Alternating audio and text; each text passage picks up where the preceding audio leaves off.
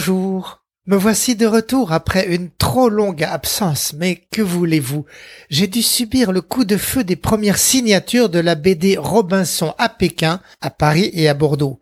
Il s'agissait du roman autobiographique de notre installation et de notre vie à Pékin entre 1987 et 89 dans une Chine aujourd'hui révolue et disparue.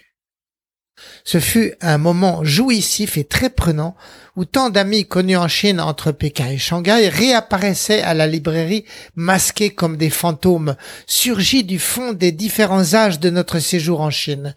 Cela faisait beaucoup d'émotion et de frustration de ne pouvoir partager plus que quelques secondes avec chacun. C'était la douce torture, moment épuisant mais dont personne ne voudrait perdre une seule seconde. D'autres séances suivront dans d'autres villes.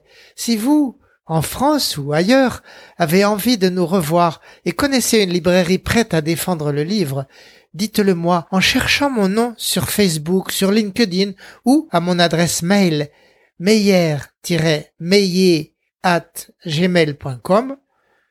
J'appelle Meyer, M-E-I-Y-E,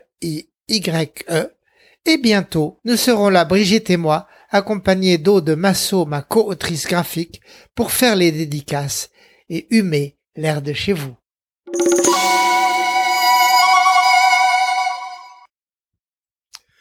Bon, revenons donc aux nouvelles de la Chine, qui sont de plus en plus difficiles à trouver et à interpréter à mesure que le pays se referme et marche en aveugle vers toujours plus de slogans isolationnistes et clivants nos gouvernements d'Europe ressentent bien les effets négatifs du repli chinois qui les inquiètent, mais en même temps, ils ont le plus grand mal à trouver entre eux un terrain d'entente entre les égoïsmes nationaux et les pays pauvres de l'Est soudoyés par la Chine pour un plat de lentilles. Nos pays craignent aussi de faire le jeu des Américains en s'alliant à eux pour mieux se défendre contre la pénétration commerciale chinoise. Ils craignent de fâcher Pékin à un moment où le redémarrage de leurs économies risque de dépendre d'elles, de cet empire du milieu devenu la superstar de l'industrie. La Chine devrait, dit-on, truster dans les cinq ans à venir, truster dans les neuf ans à venir 30% de toute création de valeur sur notre bonne vieille terre. Dans ces conditions, les Européens n'y voient plus clair, ne savent plus que dire et perdent leur temps à tenter futilement de ménager la chèvre et le chou. Mais moi, je voudrais vous aider à y voir clair. Permettez-moi de vous présenter quatre petites nouvelles du mois écoulé, tantôt drôlatiques, tantôt inquiétantes, et de vous en démêler les fils. J'espère ainsi vous divertir, vous éclairer et avec un peu de chance, vous inspirer un brin ténu d'espoir en l'avenir.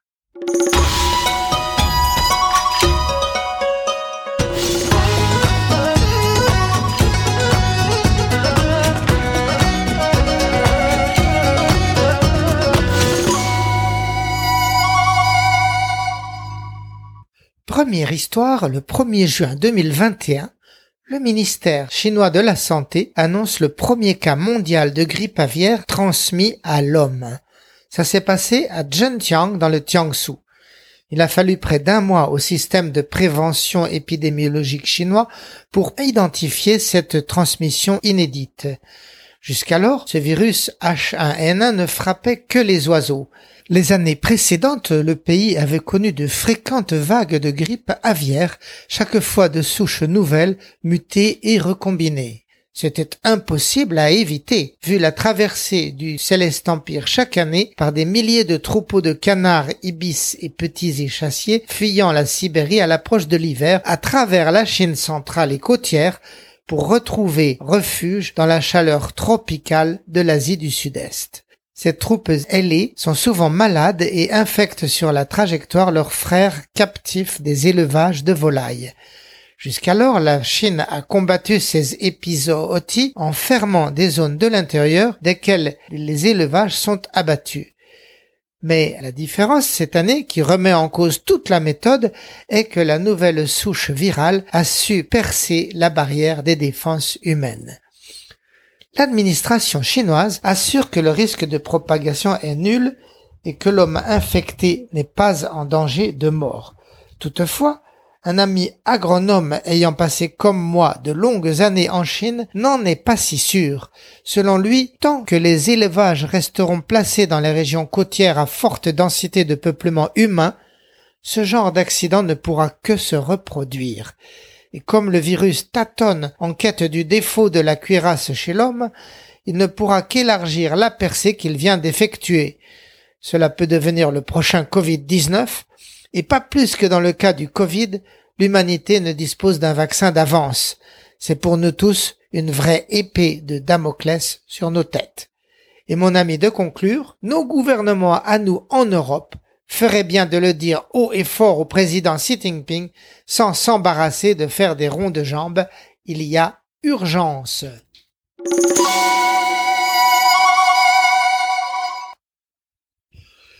Je passe à ma seconde petite nouvelle. Le 31 mai, Pékin promulguait l'extension du permis d'enfanter à trois enfants par couple, contre deux enfants jusqu'alors. Jusqu'en 2016, toute famille citadine n'avait droit qu'à un enfant, et si elle en faisait deux, elle devait payer une lourde amende, typiquement une année de revenus du couple. Grâce à cette règle féroce du planning familial, la Chine avait pu s'épargner 200 millions de bébés en 40 ans et décrivait fièrement ces centaines de millions de jeunes parents enfin libérés du fardeau d'une nombreuse progéniture, enfin capables de s'enrichir et de prendre du bon temps. Le problème, c'est que ce cadenas sur les berceaux posé par une petite armée de 6 millions de fonctionnaires, a bouleversé en deux générations la pyramide chinoise des âges et des genres. N'ayant plus droit qu'à un enfant, les paysans ne pouvaient plus se permettre une fille qui n'aurait pas eu assez de force pour tirer la charrue, pour récolter et pour les nourrir durant leur vieillesse. Tombée enceinte et ayant pris connaissance du sexe du bébé, la femme interrompait toute grossesse non masculine. Résultat, à l'issue du recensement de l'an 2020, la Chine rurale compte plus de 35 millions de jeunes vieux garçons qui ne rencontreront jamais de filles pour se marier. Autre conséquence, faire un enfant par couple a fait basculer la population sur une pente descendante et d'ici 2050, tout jeune travailleur en Chine devra payer la retraite de quatre vieillards, et c'est dans 29 ans, autant dire demain. Enfin et surtout, quand l'envie de faire des enfants est passée, elle ne revient plus, et 20 ans de campagne idéologique pour relancer la natalité n'y font plus rien. Désormais, tout comme chez nous, les jeunes Chinois se sont habitués à avoir du temps libre, de l'argent à dépenser en voyage, en hobby ou loisirs, et ils savent qu'un enfant c'est la fin de la liberté, a fortiori deux ou trois. Face à ce basculement de mentalité, le gouvernement est resté très longtemps endormi. En 2016, il avait permis à tous les couples de faire le deuxième enfant, et maintenant il en permet trois. Mais pour autant, il n'abolit toujours pas le contrôle des naissances et garde en activité ces six millions de policiers des berceaux. De manière assez drôlatique, d'une pichennette du jour au lendemain, le planning familial a changé de masque. Fini la police du lit conjugal et bonjour aux puériculteurs, aux conseillers en fécondité et en soins à l'âge périnatal. La vraie question, bien sûr, sera de savoir si cette offre d'un troisième enfant va marcher. Vu ce que je viens de vous dire, on se doute de la réponse.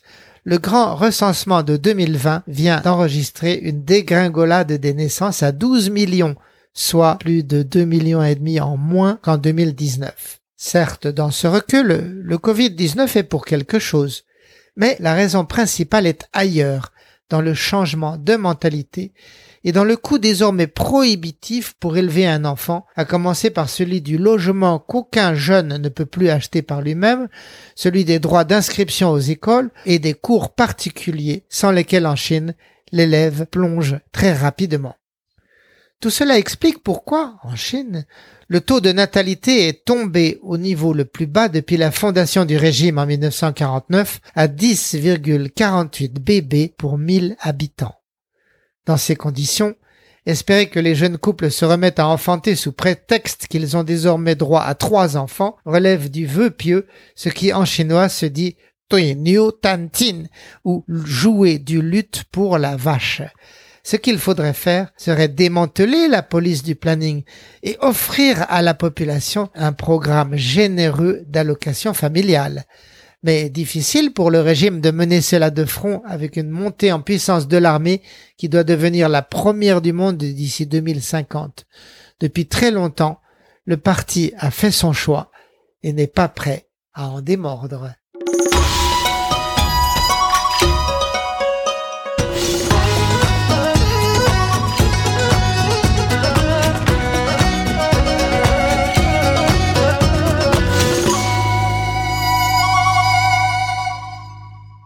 Ma troisième petite nouvelle sera plus exotique, plus insolite aussi.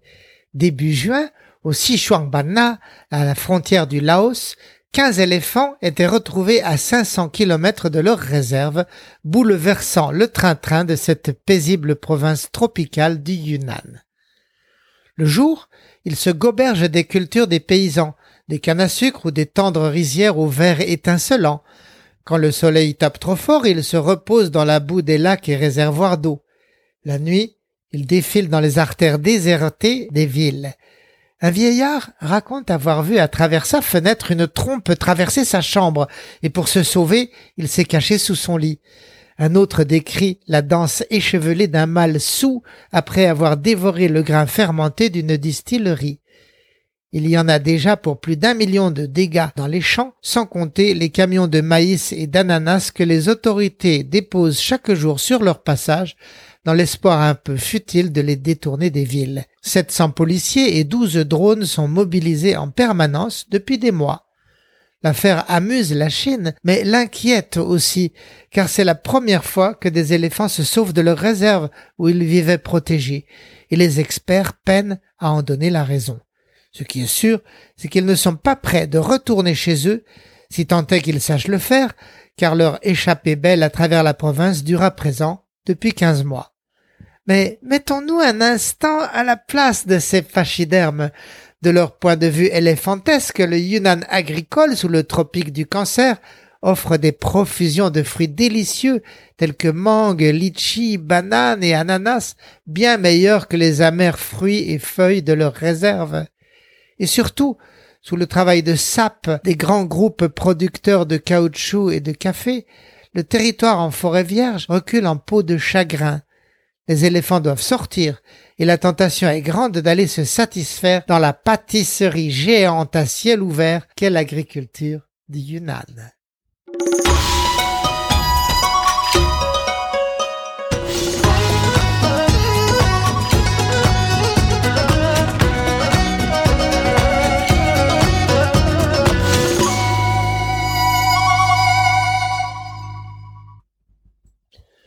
Mais enfin, me demanderez-vous, quel est le rapport entre mes trois histoires, le cas de transmission humaine de grippe aviaire, le permis de trois enfants par couple et la grande vadrouille des pachydermes?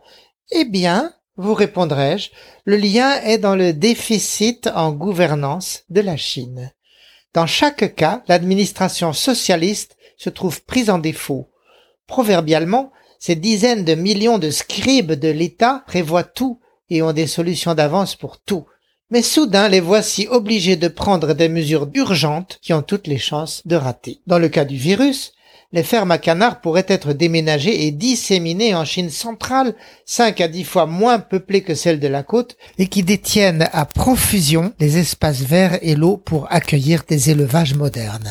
Ce serait d'autant plus facile que depuis le tournant du siècle, dix millions de jeunes paysans par an montent à la ville, laissant des dizaines de milliers d'hectares de terres libres le pouvoir ne l'a pas fait simplement par obsession de stabilité sociale et parce qu'un tel bouleversement le forcerait à réviser ses priorités budgétaires. Dans le cas du droit à trois enfants par couple et de l'échec annoncé de cette tentative de relancer les naissances en Chine, l'État n'a pas eu le cœur de démanteler sa police des berceaux au risque d'affaiblir son contrôle sur les foules.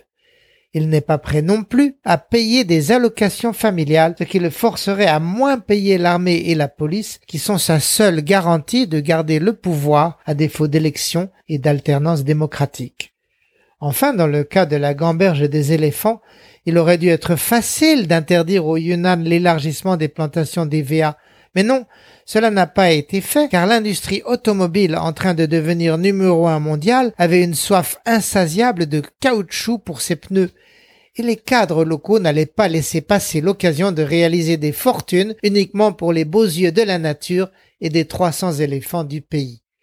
Même si à présent la nature à bout de souffle commence à réclamer sa revanche. Si on considère à présent ces trois petites nouvelles vues d'un étage plus haut, on se rend compte soudain que le régime est en train de payer chaque fois pour avoir gardé un mode de gestion suranné datant de l'ère de Mao et n'avoir pas eu le courage de changer à temps. Sur chacun de ces dossiers, l'élevage de canards, la natalité et la gestion de la forêt vierge, des individus dans la société se sont à l'époque élevés pour proposer une alternative. Et puis, en toute réponse, ils ont été intimidés, réduits au silence, parfois jetés en prison pour les plus récalcitrants, simplement parce qu'il était plus confortable au régime de les écarter de leur chemin, tel un éléphant, plutôt que de se remettre en cause et réfléchir à des solutions.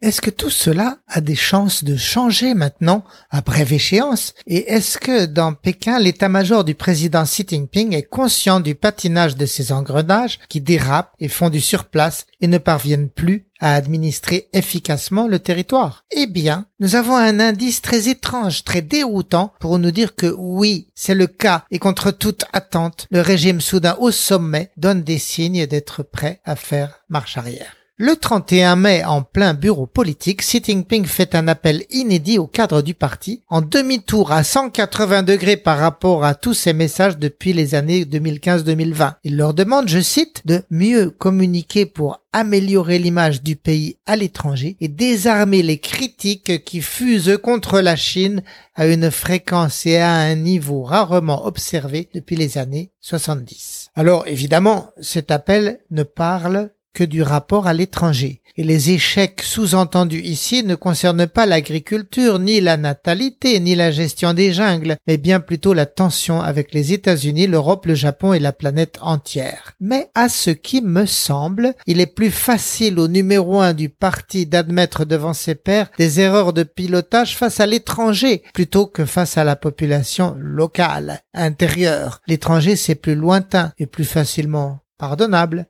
Par ailleurs, le ton qu'emploie Si pour ordonner au parti une rupture dans la gouvernance est lui aussi parfaitement déroutant. À partir de dorénavant, dit-il aux 24 collègues de l'organe suprême, nous autres communistes devrions nous montrer plus ouverts et plus humbles que par le passé. Ces adjectifs en soi ne veulent pas dire grand-chose, sauf, et c'est terriblement important, sauf à admettre que l'appareil s'est montré arrogant, obtus, oubliant les conseils de prudence de Deng Xiaoping pour préférer l'inflexibilité et la pureté doctrinale de Mao, et que cette attitude n'a mené nulle part, et que c'est cela qu'il va falloir changer maintenant et pour de bon. Est-ce que l'étranger va y croire?